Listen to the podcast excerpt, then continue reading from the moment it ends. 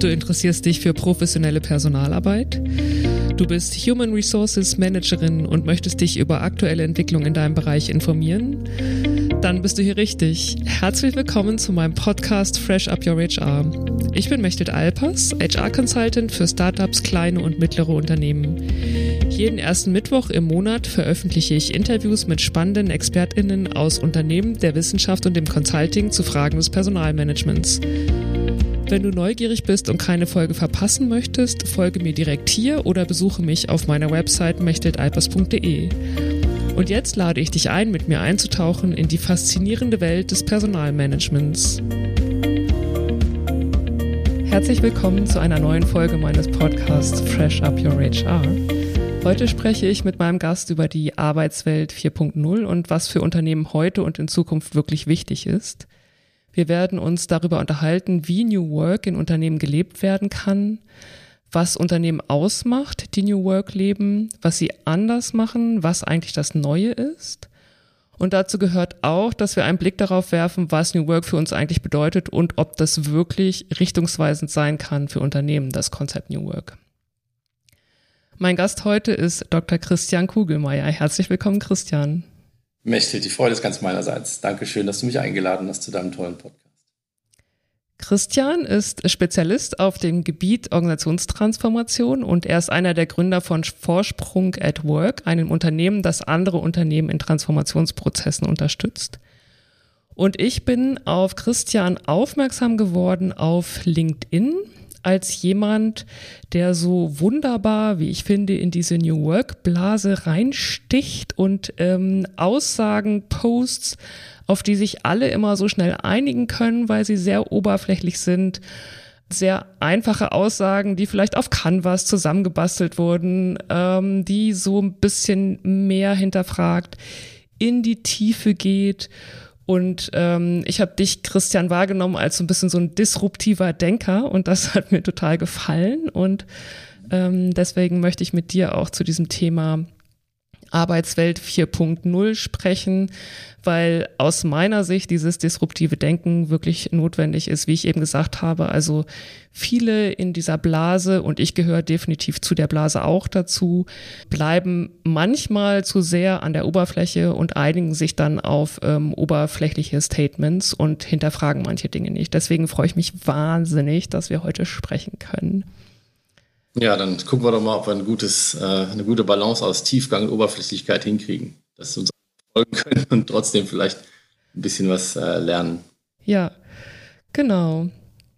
Christian, bevor wir einsteigen, müssen wir, glaube ich, erstmal die Frage klären, ob Arbeit heute wirklich anders gedacht werden muss. Und wenn ja, warum eigentlich? Also warum können wir nicht weitermachen so wie bisher oder können wir vielleicht weitermachen so wie bisher? Also bekanntlich muss ja gar nichts.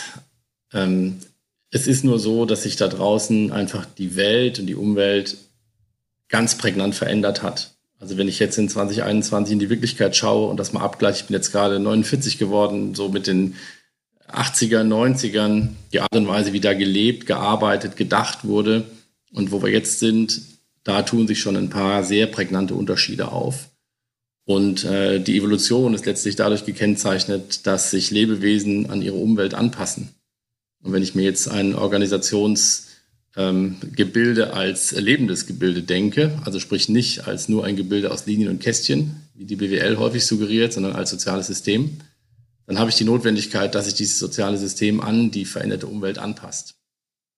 Und äh, wenn ich mir da anschaue, was teilweise heute in Unternehmen passiert oder immer noch passiert, dann äh, ist für mich die Schlussfolgerung sehr naheliegend, dass wenn Unternehmen künftig eine äh, gute, prosperierende Gegenwart und Zukunft haben wollen, dass da die eine oder andere Anpassung Not tut. Welche Veränderungen in der Umwelt sind das? Kannst du ein bisschen genauer darauf eingehen? Nein, also wir leben in einer Zeit der ja, brutalen Komplexität, in der ähm, nichts mehr ernsthaft planbar ist. Also jetzt können wir nur alle natürlich uns die Corona-Pandemie zum Beispiel vergegenwärtigen mhm. oder, oder alle anderen Dinge, die um uns herum passieren. Das gilt für unsere Leben, das gilt aber auch für die Arbeitswelt, dass einfach äh, nichts mehr so stabil ist, als dass es sich klar vorhersagen lassen könnte. und die ganze Art und Weise, wie Unternehmen generell konstruiert sind, ähm, das ist auf Planbarkeit gebaut. Und Planbarkeit gibt es heute einfach vielfach nicht mehr. Und die Schnelligkeit und Geistesgegenwart, die es braucht, um auf Umweltimpulse zu reagieren, die gibt es in Unternehmen einfach vielfach nicht, weil immer noch das Denken vom Handeln getrennt ist. Da wird immer noch in Führung und Geführte unterschieden und ähnliches. Ähm, das ist einfach äh, nicht mehr vollständig geeignet, äh, Überleben zu sichern, beziehungsweise auch eben das Prosperieren zu sichern. Und die Veränderungen, die kann jeder an sich selbst ablesen. Also die Verdichtung von Arbeit, was es alles mit unseren Psychen macht, was es auch mit den Psychen von Organisationen macht. Da hat ja auch jetzt schon eine Überhitzung stattgefunden, die wir, wie gesagt, zum einen am Menschen ablesen können durch psychische Krankheiten und so weiter und auch an Organisationen, die einfach vielfach völlig überhitzt ähm, immer noch existieren und versuchen eben diese Komplexität da draußen zu bewältigen mit den Mustern, mit denen sie per se die Vergangenheit bewältigt haben. Und das sind halt Phänomene, die sehr, sehr, sehr, sehr anstrengend sind. Und sie sind deswegen sehr anstrengend, weil man sich nicht vergegenwärtigt, was man eigentlich am System als solches verändern könnte, sondern immer noch versucht, mit dem Menschen im Zentrum die Dinge hinzubekommen. Also man arbeitet weiter im System statt konsequent am System. Und das sind halt solche Phänomene, die allen das Leben schwer machen. Also nicht nur äh, Unternehmen selber, sondern auch den Mitarbeitern, den Kunden, Lieferanten, den, den ganzen Unternehmensuniversen. Und da tut das neue Not, wenn es, wie gesagt, kraftvoll in die Zukunft gehen soll. Zumindest bin ich davon überzeugt. Hm. Und äh, fällt das für dich noch unter das Konzept New Work? Weil so, also New Work ist ja so, so ein bisschen so ein Buzzword und es wird relativ viel unter New Work gefasst, relativ unterschiedliche Arbeitsmodelle auch. Aber der Kern ist ja die Aussage, New Work ist Arbeit, die ein Mensch wirklich will. Und du mhm. hast jetzt gesagt, eigentlich geht es heute darum, nicht mehr beim Menschen anzusetzen, sondern beim System. Ja, ich glaube, es ist immer ein Und. Ähm, also New Work, so also wie Friedhof Bergmann das ja mal ähm, skizziert hatte, war in der Tat jetzt dieses aufgeklärte Arbeiten mit einem aufgeklärten Menschenbild und eben den, das, das Wollen des Menschen da auch in den Mittelpunkt zu stellen. Äh, jetzt wissen wir alle, dass wir unsere Leben nicht ausschließlich leben können, wie wir das wollen, sondern wir sind Teil einer Gesellschaft, wir sind dann gegebenenfalls Teil eines Unternehmens. Und ähm, da gibt es eben auch Dinge, die man nicht unbedingt tun will, die man aber auch tun sollte, wenn man eben in die Zukunft will. Wir haben uns gerade im Vorgespräch darüber unterhalten, was wir heute Morgen schon gemacht haben. Du hast gesagt, du hast Yoga gemacht. Da ist die Frage, willst du deinen Körper denn wirklich diesbezüglich da unter Stress setzen, wenn du eigentlich gerade aus dem Bett gekommen bist? Nicht. Und das ist natürlich immer sehr bipolar, weil auf der einen Seite weißt du, dass es dir gut tut, auf der anderen Seite fügst du deinem Körper ganz bewusst Schmerzen zu, was eben auch sehr weitsichtig ist, weil du ganz genau weißt, dass angenommen du führst ihm keine Schmerzen zu, wird er dir irgendwann Schmerzen zuführen. Also sprich, du koppelst dich ein bisschen von deinem eigenen Willen ab und bist einfach, weil du weitsichtig bist, imstande, das Richtige für dich zu tun. Und ich glaube, wenn ich New Work skizzieren sollte, dann ist es letztlich das Übereinbringen von individuellem Sinn und kollektivem Zweck. Und ich unterscheide gerne zwischen Sinn und Zweck, weil es einfach insgesamt ähm, in dem Kontext äh, Arbeiten sehr viel Sinn macht. Wir sind alle Menschen, wir sind auf die Welt gekommen mit einem individuellen Sinn, der ist sehr unterschiedlich. Ich mhm. weiß nicht, was dein Sinn des Lebens ist. Ich versuche, meinen zu ergründen, mhm. bin da gefühlt auch relativ weit, aber das ist sehr individuell. Der kollektive Zweck ist ähm, sehr klar determiniert. Also weiß ich nicht, ein Daimler baut Autos, ein Thyssen macht Stahl, eine Conti macht Reifen und so weiter und so fort. Und wenn ich mich dann als Individuum mit einem dezidierten Sinn in einen Kontext begebe mit dezidiertem Zweck, dann weiß ich natürlich ganz genau, dass ich beides gut austarieren muss. Mhm. Und wenn beides nicht austariert ist, dann kommt die Organisation irgendwie irgendwann auf den Trichter, dass ich vielleicht dem Zweck gar nicht echt zuarbeiten will. Oder ich selber verliere mich mit meinem individuellen Sinn vor lauter Arbeiten im System in Richtung Zweck, von dem ich auch nicht genau weiß, tue ich das wirklich richtig oder tue ich das vielleicht nicht, produziere ich vielleicht Verschwendung oder vielleicht nicht. Und ich glaube, dass eben dieses ganz bewusste Austarieren des einen mit dem anderen ein permanentes Wechselspiel ist, das auch nie aufhört.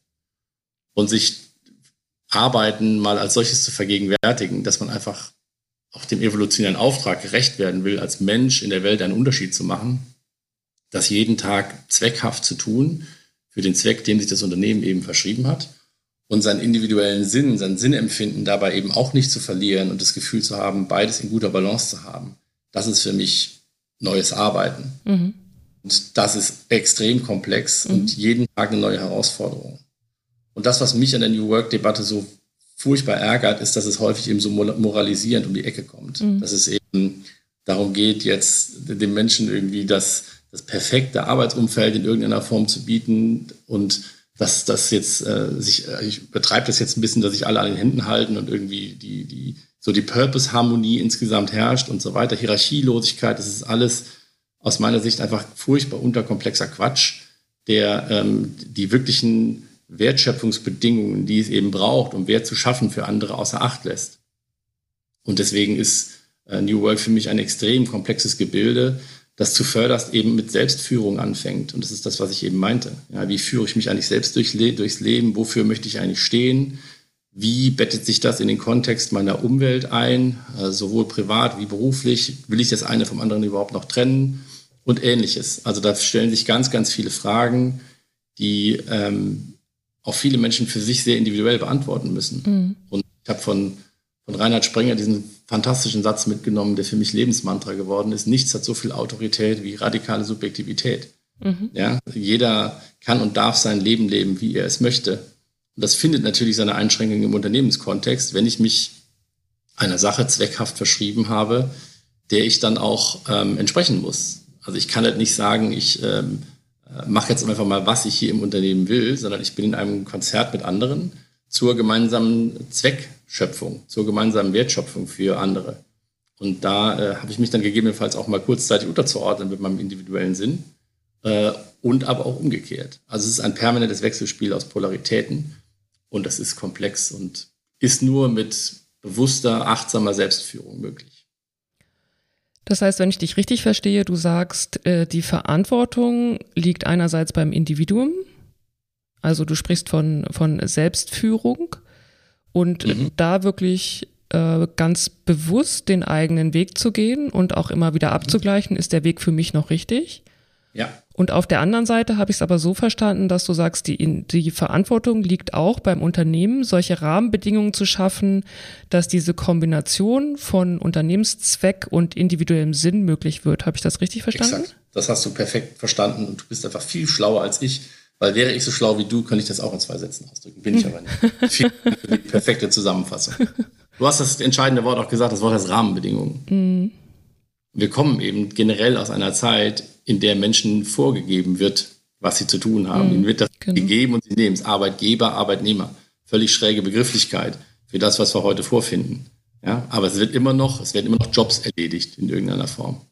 Und es ist einfach nicht tauglich, um vor allen Dingen das individuelle Sinnempfinden so zu bedienen, dass Menschen sagen, das, was ich an Arbeit verrichte, macht mir Freude, das ist für mich sinnhaft, da gehe ich gerne hin, da habe ich das Gefühl, einen guten Beitrag für die Welt zu leisten diese Rahmenbedingungen herrschen in Unternehmen einfach vielfach nicht vor. Genau, das würde ich auch sagen. Also da ist genau der Clash, ne? Dieses Bewusstsein. Mhm. Ähm, gut, manchmal gibt es das auch noch nicht und häufig gibt es aber dieses Bewusstsein schon, dass es diesen Clash gibt, diesen Gap.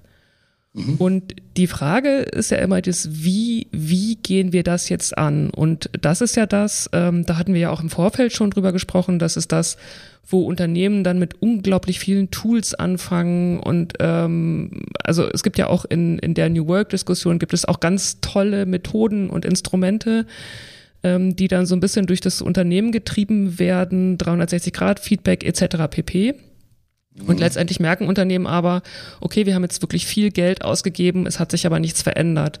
Das heißt, die zentrale Frage für jedes Unternehmen heute, glaube ich, ist wirklich, wie können wir diesen Gap füllen? Also wie kriegen wir das hin, da wieder gut in ähm, also das mhm. hört sich jetzt ein bisschen, äh, ein bisschen zu poetisch an vielleicht, aber in so einen Tanz zu kommen, dass beides zusammengeht. Mhm. Mhm. Ja, die Wie-Frage ist ja immer die Frage nach Kompliziertheit, also die Frage nach einem Rezept, die Frage nach einer Schrittfolge.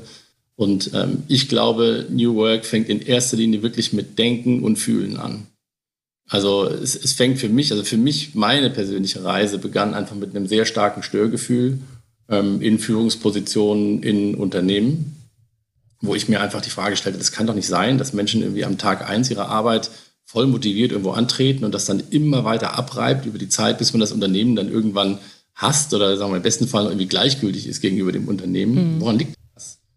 Und sich überhaupt als Unternehmen mal zu vergegenwärtigen, warum Menschen handeln, wie sie handeln. Ja, also das mal zu verstehen. Also ich bin da sehr stark von der Luhmannschen Systemtheorie geprägt, die mir unendlich viel ähm, Handlungsempfehlungen gibt in meinem Alltag, das erstmal zu durchdringen, dass ein Unternehmen eben als solches auch gar nicht gesteuert werden kann, weil es ein sozialer Kosmos ist. Mhm. Und, und da dann zu denken, okay, welche, welche Impulse kann ich denn wo setzen, damit anderes Verhalten wahrscheinlicher wird. Das ist erstmal eine, eine Denkleistung, die ich auch dann nur kraftvoll in die Welt bringen kann im Unternehmen, wenn ich meinen Kontext um mich herum erspüren kann. Und das ist eine Tugend, die gerade auch Top-Managern als solche fast aberzogen worden ist, mhm. weil sie generell in diesen Zahlen, Daten, Fakten-Korridoren denken und handeln und so dieses Menschliche als solches versuchen, weitestgehend auszublenden. Das kommt natürlich dann auf allen möglichen Folien und in Unternehmensleitbildern immer vor. Mhm. Aber das, was es wirklich braucht, also diese, diese tiefe Mensch-zu-Mensch-Interaktion, ja, dieses ähm, sich auch koppeln an andere aufgrund der Tatsache, dass sie einfach aus ihrem ganzen, aus ihrer Ganzheitlichkeit etwas darstellen, was auch den Unternehmenszweck irgendwie verkörpert. Das ist ja Unternehmen vielfach nicht gegeben. Da gibt es eine Hierarchie, die wird dann immer wieder neu besetzt mit neuen Menschen, die immer wieder den gleichen Zuschreibungen unterliegen. Ein CEO hat halt dies und das zu machen und so weiter. Und so reproduzieren sich die Systeme halt die ganze Zeit in sich selbst. Und erstmal das zu erkennen, die ganzen Wechselwirkungen menschlichen Verhaltens sich mal verfügbar zu machen, das ist für mich wirklich der erste Schritt. Und dann äh, viele Unternehmen in meinem, in meiner Beobachtung hadern auch mit ihrer eigenen Identität. Also mhm. wer sind wir, wofür sind wir eigentlich da? Was geben wir unseren Menschen, was geben wir unseren Kunden? Wie behandeln wir unsere Lieferanten? Sind wir ökologisch, ökonomisch, sozial in vernünftiger Balance? Nachhaltigkeit, können wir uns die überhaupt leisten und so weiter. Also diese ganzen wirklich die Fragen, die die Welt auch heutzutage bewegen, auf die haben Unternehmen teilweise keine Antworten. Und sich diese Antworten eben langsam aber sicher zu erschließen äh, durch kontinuierliche Arbeit, das ist im Augenblick äh, glaube ich, das, ähm, das Gebot der Stunde. Und ich meine, wir leben in einem gigantischen Paradigmenwechsel äh, im 21. Jahrhundert mit äh, den technischen Möglichkeiten, die wir alle haben, aber auch mit dem wirklich geschärften Bewusstsein von Menschen. Ja, jetzt, wie gesagt, im Vorgespräch erzählst du mir, du machst Yoga, ich mache meine Meditationen und so weiter. Ich glaube, wir sind alle als Menschen im Moment, auch durch die Pandemie, einfach in einem neuen Bewusstseinskorridor für das, was alles möglich ist. Und jetzt habe ich das Gefühl, dass wir als Individuen sehr stark auch zu diesen Dingen aufwachen und Unternehmen sich ganz, ganz, ganz langsam und deutlich langsamer als der Einzelne mhm. diese Themen öffnen. Und sich das in der Ganzheitlichkeit zu erschließen, immer mit dem Fokus auf Wertschöpfung. Es geht immer darum, sinn, sinnvoll Dinge für andere zu machen und dabei andere nicht zu verletzen. Also sprich, die ökonomische Bottomline, die darf ja sein, die muss ja auch sein. Aber das Soziale und das Ökologische dabei nicht zu vernachlässigen, ja, um einfach unseren Planeten weiterhin als Lebensraum für uns alle verfügbar zu halten. Das ist ja auch Unternehmensaufgabe. Und diese ganzen Dinge in Einklang zu bringen, ist einfach viel Arbeit. Und es ist nur Arbeit, die man verrichten kann, wenn man sich äh, selbst fühlt und ähm, gewisse Dinge im sozialen Miteinander auch verstanden hat. Dass man als Führungskraft eben ähm, nicht derjenige ist, der Ansagen macht und dann darauf hoffen darf, dass sie exekutiert werden, sondern dass man äh, gemeinsam mit den Followern, die man hoffentlich aufgrund seiner Persönlichkeit generiert hat, äh, Dinge tut, die sinnhaft für die Welt sind und zweckhaft für mhm. den Kunden. Mhm. Und das ist äh, ein Herkuleswerk der Transformation. Mhm. Das finde ich ganz spannend. Ich hatte auch in einem Interview mit dir gelesen, dass du gesagt hast, ähm, Unternehmensberatung heute macht keinen Sinn mehr weil sie Unternehmen immer gleicher gemacht hätten. Und es geht heute um das Gegenteil, so wie du es eben auch formuliert hast. Es geht um die Identität eines Unternehmens. Genau. Und da nochmal die Frage, ich weiß, äh, die Frage nach dem Wie ist immer ähm, die Frage nach mhm. Rezepten und gar nicht so einfach zu beantworten. Aber da auch nochmal die Frage, also wenn sich Unternehmen und äh, ZuhörerInnen dieses Podcasts sind hauptsächlich äh, mittelständische Unternehmen und Startups, mhm wenn die jetzt sagen, wir wollen uns auf den Weg machen, wir wissen aber wirklich überhaupt nicht, wo wir ansetzen sollen, weil wir haben verstanden, es ist komplex. Wir müssen auf das ganze Unternehmen schauen. Wir müssen auch noch auf die relevanten Umwelten schauen. Wir müssen auf unsere MitarbeiterInnen schauen. Wo setzen wir an? Ja, also wie gesagt, die, die One-Size-Fits-All-Frage, die verbietet sich einfach an dem Punkt, weil alles, alle Kontexte, alle Unternehmenskontexte unterschiedlich sind. Mhm. Aber ich würde jetzt Gründern und Mittelständlern einfach dazu raten. Also zum einen, weil ich beide Kategorien selber bedienen kann, weil ich selber Gründer bin von einem jetzt mittlerweile kleinen mittelständischen Unternehmen, sich immer wieder die Frage zu stellen, wofür stehe ich eigentlich? Wie werde ich eigentlich hier von meiner Umwelt wahrgenommen? Wie möchte ich wahrgenommen werden? Ja, sowohl für mich selber als auch für meine Kunden, als auch für meine Lieferanten, sozusagen das komplette Unternehmensuniversum. Ähm, sich das verfügbar zu machen, erstmal die Frage zu stellen, wer bin ich und wer will ich sein? Als Individuum und als Unternehmen.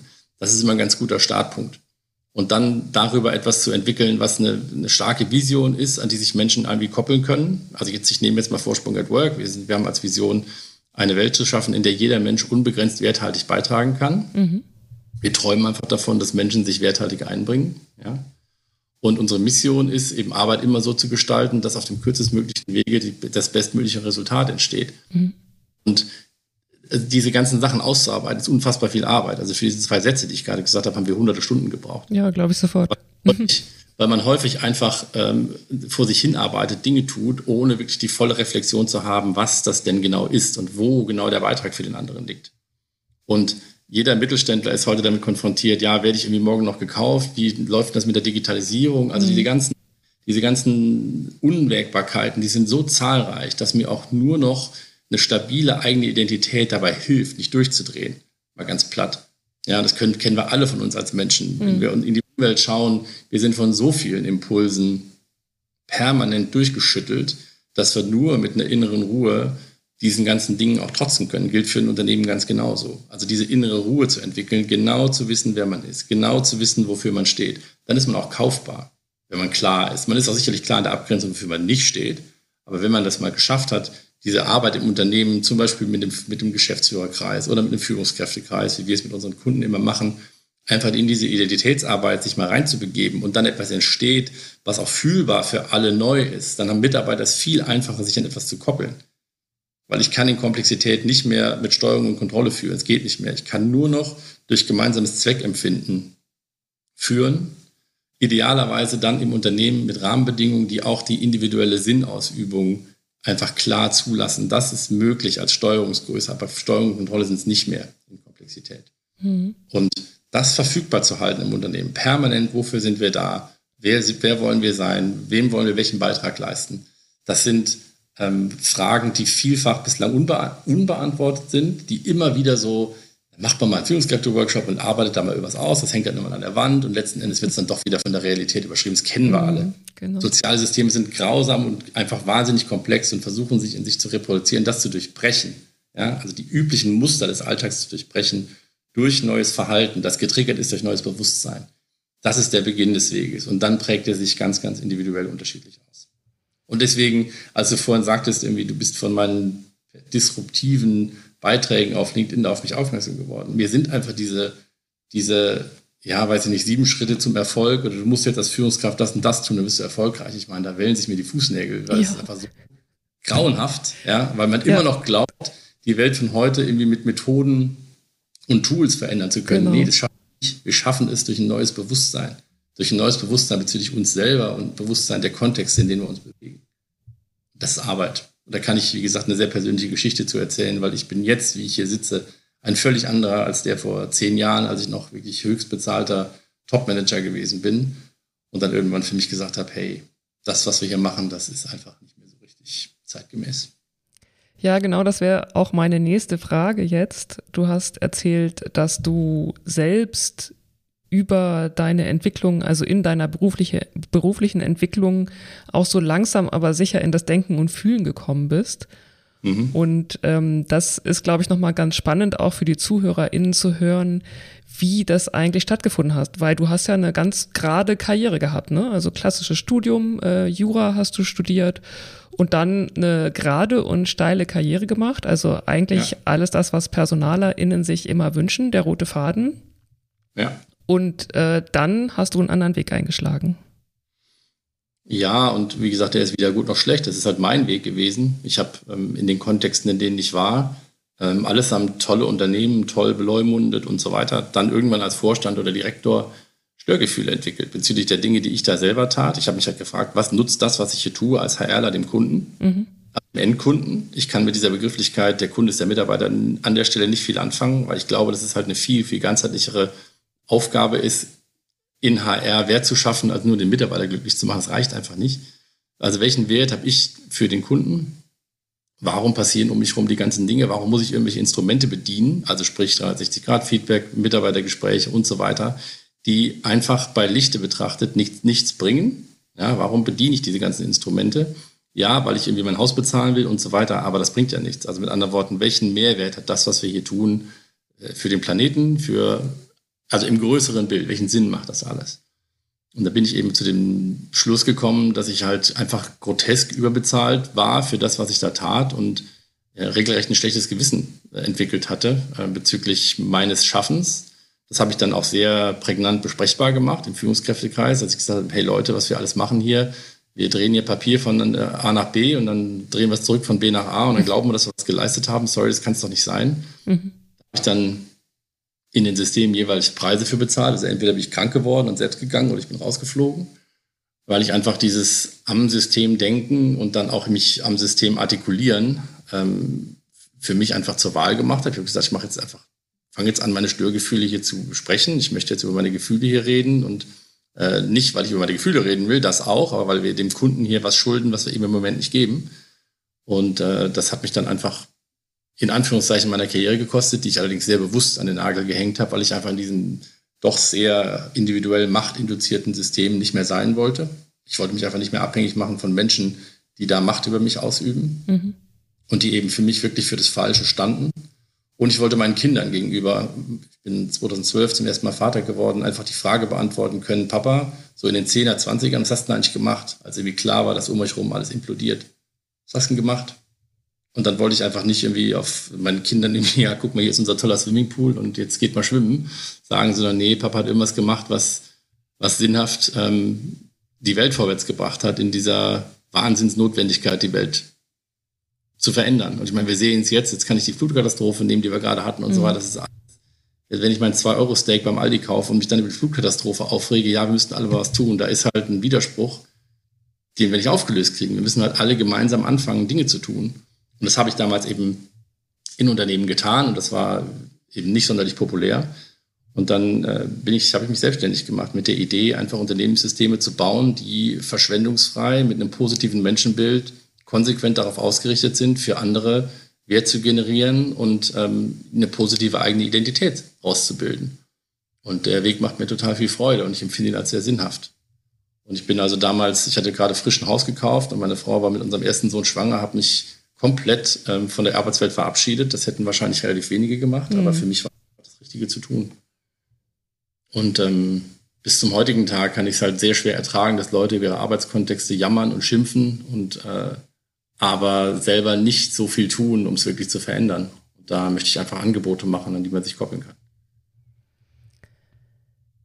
Beeindruckende Geschichte, finde ich. Und auch etwas, also deine persönliche Geschichte, die, glaube ich, zu der Grundlage deiner und eurer Arbeit bei Vorsprung at Work geführt hat, dass ihr sagt, über Erleben kommen wir auch zu anderen Ergebnissen. Also ihr habt diesen Dreiklang Erlebnis, Erkenntnis, Ergebnis.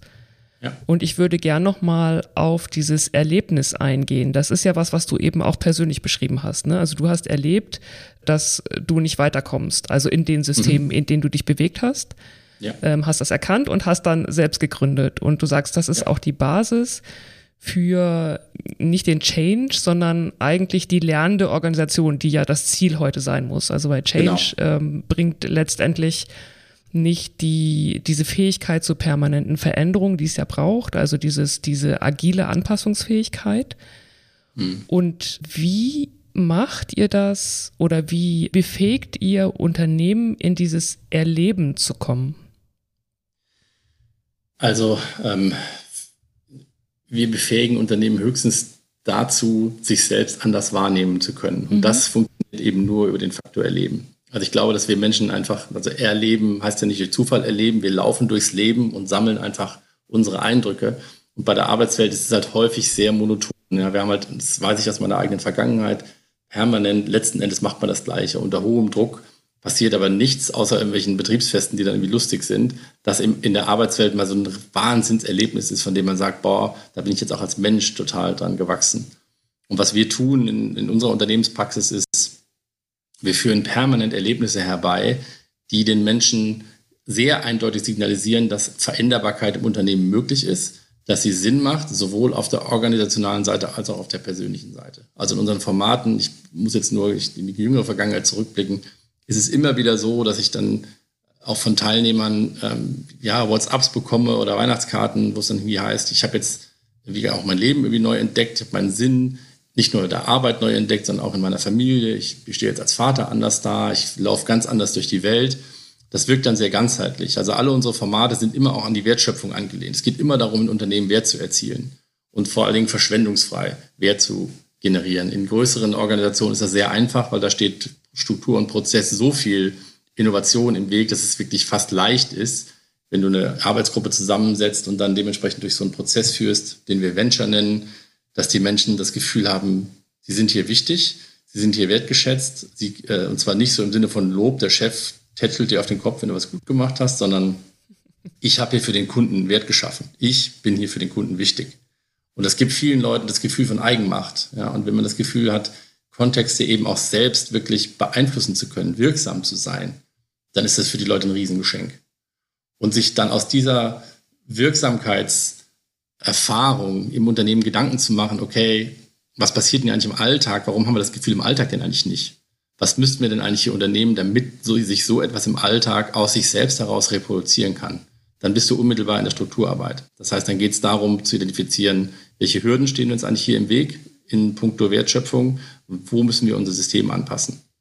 Und da haben wir vielfach jetzt auch mit, äh, mit Personalabteilungen ähm, sind wir eben durch diese Erkenntnisprozesse gegangen, dass den Personalern plötzlich bewusst wurde, dass die Dinge, die sie da teilweise tun, ja in allerbestem, allerbester Intention, alle mhm. wollen ja immer Richtige, ja, genau. teilweise völlig kontraproduktiv gewesen sind. So, und über diesen Erlebnis- und Erkenntnisprozess kommen wir dann zu anderen Ergebnissen. Erlebnis, Erkenntnis, Ergebnis.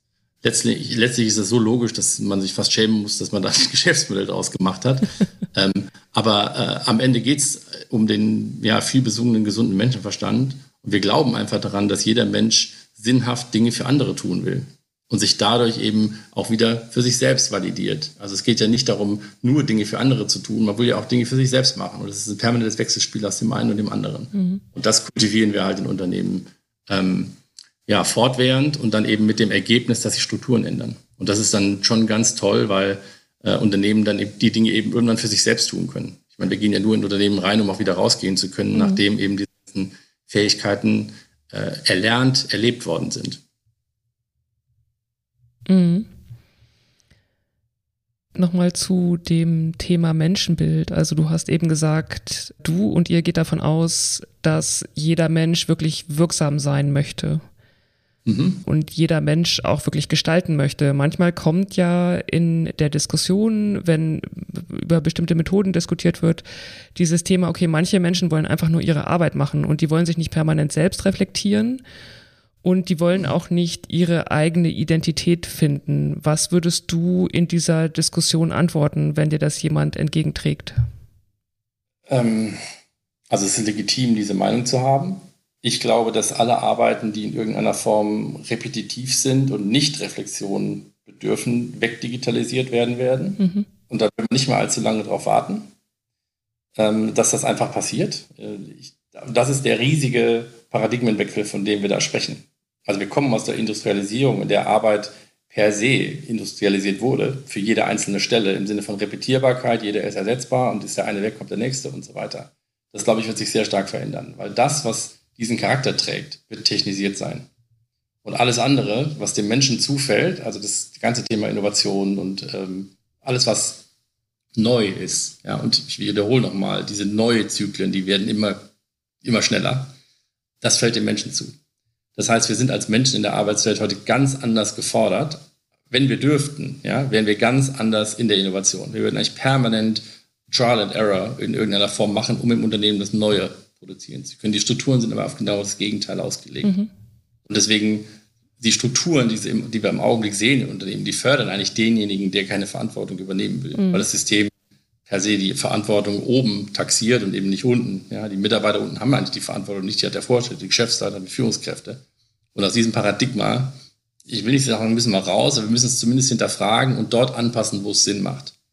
Und ich glaube eben, dass für verantwortungslose Arbeit die Spielräume sehr klein werden. Also mhm. diese, diese Attitude, die du da gerade beschreibst, ich glaube, die wird mittelfristig einfach von der Digitalisierung hart bestraft. Mhm. Und ich glaube, wir müssen als Menschen einfach schon deswegen auf uns und auf unsere Selbstfindung schauen, weil sich die Frage immer mehr stellen wird, ja, welchen Beitrag leistest du denn eigentlich? Welchen Beitrag kannst du für die Welt leisten aus deinem Ich, das du für dich gefunden hast in den letzten Jahren, in den letzten, in deinem Leben?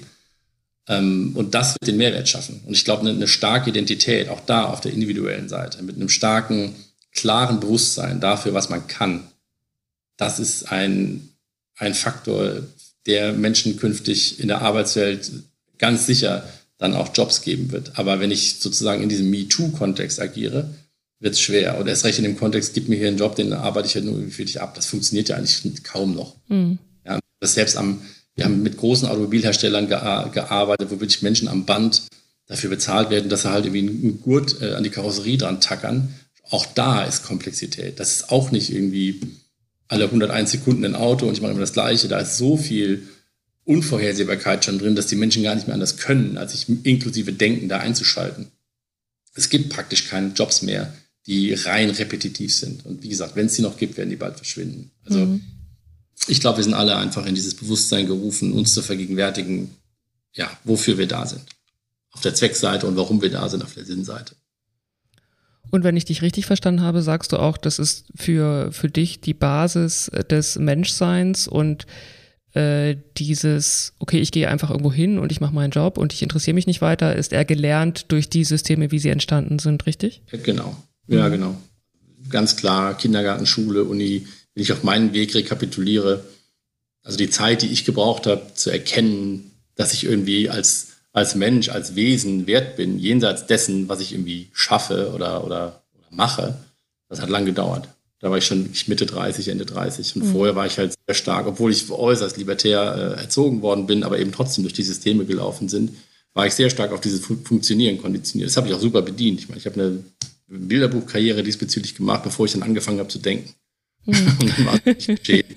Schöne Aussage. Ähm, ja, und das, und das, ja, wie gesagt, das ist jetzt für mich totaler ja, Lebenspfeiler, ja, mit diesem Denken und Spüren durch die Welt zu gehen und eben Angebote zu machen.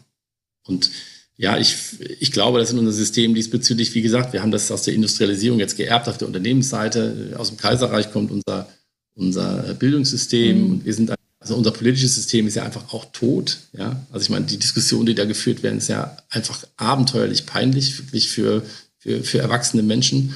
Und alle Systeme, wenn wir uns in der Welt im Augenblick umgucken, leiden. Ja, und es ist halt nur eine Frage der Zeit, bis uns irgendeiner, und am Ende ist es wahrscheinlich die Natur, signalisiert, hey, sorry, das geht einfach nicht mehr. Mhm. Und dem vorzukommen und eben durch, durch Denken, Fühlen, Spüren, durch die Ganzheitlichkeit, die uns Menschen mitgegeben ist, einfach etwas entgegenzusetzen, was einfach auch beweist, dass wir Menschen es wert sind, auf diesem Planeten zu leben. Ja, das ist irgendwie mein Traum. Dass wir nicht uns von der Welt zeigen lassen müssen, ihr, ihr Menschen seid es eigentlich nicht wert und kommt alle weg mit euch. Ja, und jetzt mal nicht durch eine Pandemie mal eine Million, sondern mal drei Milliarden weg. Die Natur wird sich das alles zurückholen. Mhm. Nur eine Frage der Zeit. Mhm. Und einfach da aus einem, aus einem tiefen Bewusstsein gegenzusteuern, in jedem einzelnen Leben, in jedem einzelnen Unternehmen. Das geht natürlich nicht von heute auf morgen, das sind einfach sehr, sehr langwierige Prozesse. Ähm, ich glaube einfach daran, dass der Mensch äh, am Ende dann doch gut ist, beziehungsweise wenn wir die Systeme so bauen, eben werthaltig beitragen kann zu dieser Balance, die wir wieder brauchen. Und da meinen Teil beizutragen, das ist einfach zu meiner Lebensmission geworden. Und ich, auch dieses ganze Thema Geld, ja, mein Gott, ich habe sicherlich deutlich weniger Geld, als ich es früher hatte und ähm, lebe aber deutlich balancierter und deutlich zufriedener und ähm, ja, kann trotzdem noch beim Lidl, äh, beim Rewe einkaufen gehen, statt beim Lidl, wobei ich da auch gerne einkaufe. Also wie gesagt, es ist alles Personal Choice und ich wünsche mir, dass halt mehr Personal Choices in Richtung Ganzheitlichkeit ausschlagen und nicht nur in Richtung Ökonomie und persönlichem Portemonnaie. Ich hätte eigentlich noch ein paar Fragen gehabt, aber ich finde, ähm, das gerade ein super schönes Schlusswort. Ähm, ein, ein wunderschönes Plädoyer. Mhm. Und ähm, ich würde an dieser Stelle dann einen Punkt machen und dir ganz, ganz herzlich danken ja. für ja. dein disruptives Denken. Wie, ja, ich, ich, ja. Das klingt immer so zerstörerisch, aber ich meine, soziale Systeme brauchen Disruption, um sich erneuern zu können viele Systeme spielen diese Impulse weg, ja, und dann erneuern sie sich eben nicht. Und das ist auch okay, darf mhm. jeder machen. Genau. Man kann tun, alles hat Konsequenzen. Aber es braucht, es braucht ja wirklich auch so ein bisschen Zerstörung. Es braucht ein bisschen Aufrütteln. Wir haben von dem, von dem Erleben gesprochen. Es braucht Erlebnis, um wirklich mhm. in Veränderung zu kommen. Hatte ich interessanterweise vor kurzem auch eine Diskussion mit einem Auftraggeber, wo ich dann mhm. so also ein bisschen mutig äh, davon gesprochen habe, es braucht Schmerz für Veränderung. Das ist natürlich ein bisschen mhm. übertrieben vielleicht. Aber letztendlich braucht es ein Aufrütteln für Veränderung, wie wir, glaube ich, alle, ähm, alle in unserer persönlichen Entwicklung schon gemerkt haben. Also ich unterschreibe das mit dem Schmerz aber sofort. Das klingt zwar nicht schön, aber ähm, das ist meistens so. Vision oder Dringlichkeit, das sind die beiden Parameter, die Veränderung begünstigen. Mhm.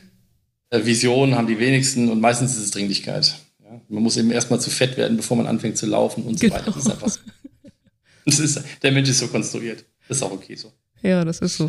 In dem Sinne danke ich dir sehr herzlich äh, für die Möglichkeit, mit dir zu sprechen oder überhaupt zu sprechen. Ich äh, habe da ein sehr starkes, ähm, äh, sehr, ganz viel Freude dran, ähm, über die Dinge zu sprechen, die mich eben bewegen. Ich bin jemand, der gerne über seine Gefühle spricht und gerne auch vor vielen Menschen. Und eine Sache habe ich aber noch, wenn du also Fresh Up Your, your HR, Your HR sagst, dann äh, einige, also einer unserer Kunden hat sich ganz prägnant aus Human Resources in Human Relations benannt, mhm. was ich übrigens ganz HR dann ans Herz legen kann. Also nicht nur die Umbenennung, sondern es wirklich zu leben. Mhm. Ja?